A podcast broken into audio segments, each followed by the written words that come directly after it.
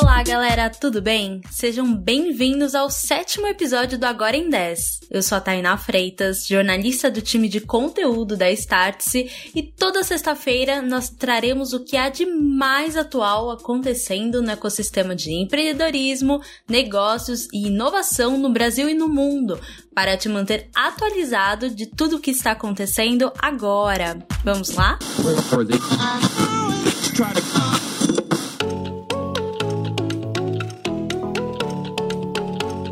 Apesar de todas as adversidades enfrentadas em 2020, o ano foi recorde em investimentos para startups brasileiras. As empresas levantaram 3,5 bilhões de dólares no ano passado. Agora, estamos chegando ao fim do primeiro trimestre de 2021 e a expectativa é que o ano seja tão bom ou ainda melhor do que o anterior. Nesta semana, a startup de venda e reforma de imóveis Loft protagonizou uma rodada de investimentos de 425 milhões de dólares. Com o aporte, a empresa se tornou a maior startup do mercado imobiliário na América Latina. A Start se conversou com Matt Pence, cofundador da startup, sobre essa novidade um lado que os investidores estão enxergando não só o potencial da Loft, mas é realmente a concretização da nossa tese no mercado, ou seja, acho que principalmente acelerado pelo Covid, os investidores enxergaram que a nossa, a nossa solução ponta a ponta de marketplace é uma solução que o mercado realmente deseja e que o, o timing chegou para isso ser exatamente o que o, o cliente final uh, aqui no Brasil e, e na América Latina como um todo está querendo.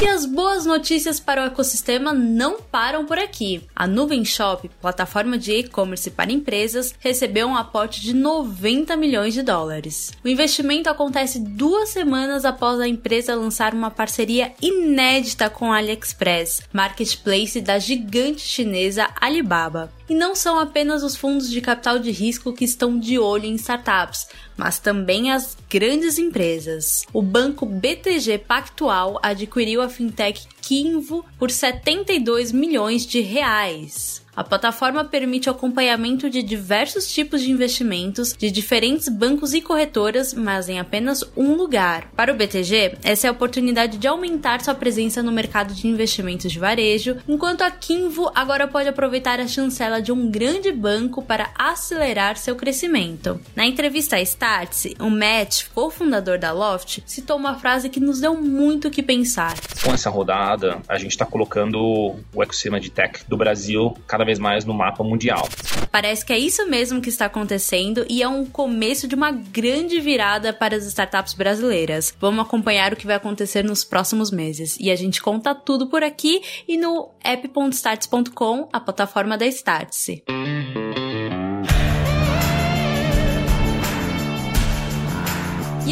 Vamos para o Startup em um minuto. O quadro é um oferecimento da CapTable, plataforma de investimentos em startups da Startse. Pode entrar Vitor Marques e tempo semana, além do investimento histórico na Loft, falamos na plataforma sobre o Alter, uma startup que possui solução para utilizar criptomoedas no dia a dia. A Alter une uma conta digital a uma carteira de criptomoedas. Inclusive, em parceria com a Visa, oferece um cartão de débito internacional. Conversei com Vinícius Frias, CEO da startup, que respondeu exclusivamente para o Agora em 10 sobre o uso das criptomoedas no dia a dia e o que ele pensa sobre quem defende criptomoedas apenas para investimentos. Fala aí, Vinícius. Não dá para negar que hoje as criptomoedas estão muito relacionadas com o investimento. Eu acredito que isso faz parte. É um ecossistema em evolução e à medida que a capitalização de mercado aumenta, outros casos de uso vão sendo encontrados. Por exemplo, atualmente é bastante usado na remessa de valores devido à velocidade e o baixo custo e para proteção patrimonial tendência do uso das criptomoedas no dia a dia também ganhou força com o anúncio da Tesla, que já começou a aceitar Bitcoin como pagamento em seu site. É isso mesmo que você ouviu, já é possível comprar um Tesla com Bitcoin. Outra pauta que está em alta é a inclusão. Além do filtro do Pinterest, que agora possibilita filtrar por um tom de pele ao fazer pesquisas sobre beleza no Brasil, o Nubank anunciou o lançamento de um fundo de um milhão de reais para apoiar startups fundadas ou lideradas por empreendedores negros. O movimento mostra que a tendência de práticas inclusivas em startups chegou para ficar.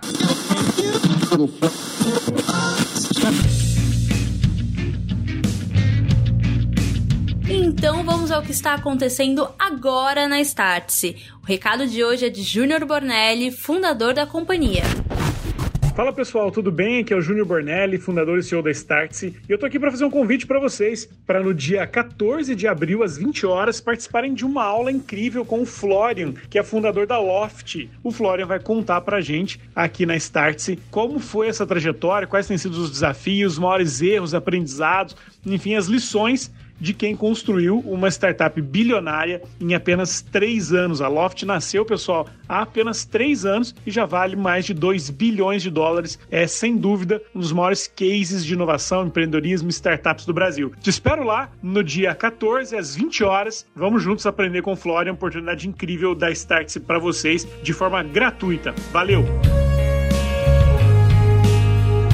E agora vamos ao nosso termômetro da semana. Tá quente, Clubhouse. Temos uma notícia boa e outra ruim sobre Clubhouse, a nova rede social focada em voz. A ruim é, se você possui Android e baixou um aplicativo do Clubhouse, apague-o imediatamente, pois é uma fraude que pode roubar seus dados. A boa notícia é de que, em breve, de acordo com os fundadores da companhia, a versão para Android irá chegar e não irá exigir convites. Por que, que, isso é quente? A chegada do aplicativo para Android poderá incluir milhares de usuários e garantir a permanência do Clubhouse no hall das redes sociais mais utilizadas, pois no momento a rede encontra-se em baixa. Tá morno. Carrefour a rede de supermercados Carrefour realizou um acordo para a aquisição do grupo Big por 7,5 bilhões de reais. Com a aquisição, a varejista passará a controlar marcas como Sam's Club, Walmart e Maxi. Por que, que isso é morno? A expectativa é de criação de um conglomerado de vendas de cerca de 100 bilhões de reais. Embora a compra ainda não tenha sido aprovada pelo CAD, as ações do Carrefour subiram 13% na data de anúncio. Frio, Apple a Apple foi multada em 10 milhões e meio de reais pelo Procon do estado de São Paulo. Companhia foi multada pela venda do iPhone 12 sem fonte de energia para o carregador e fones de ouvido, itens que são considerados essenciais pelo órgão regulador. Outra questão que foi levada em conta é a resistência à água dos iPhones 11, que embora a companhia justifique que os smartphones tenham essa resistência de fato, existiriam problemas de umidade que não entram na garantia oferecida. Por que, que isso é frio? A Apple anunciou a mudança nos acessórios dos iPhones como parte de seu objetivo. A companhia quer se tornar 100% neutra na emissão de carbono até 2030 e diminuir o lixo eletrônico gerado. No entanto, embora a justificativa tenha seu valor, a empresa está enfrentando dificuldades na aceitação pelo mercado e pelos seus próprios clientes.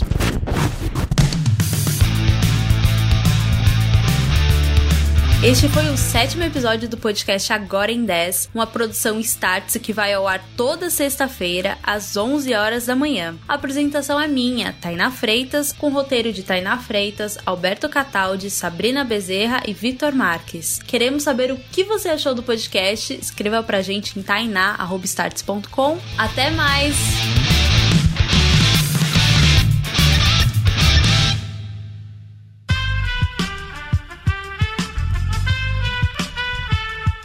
Podcast foi editado por Aerolitos Edição Inteligente.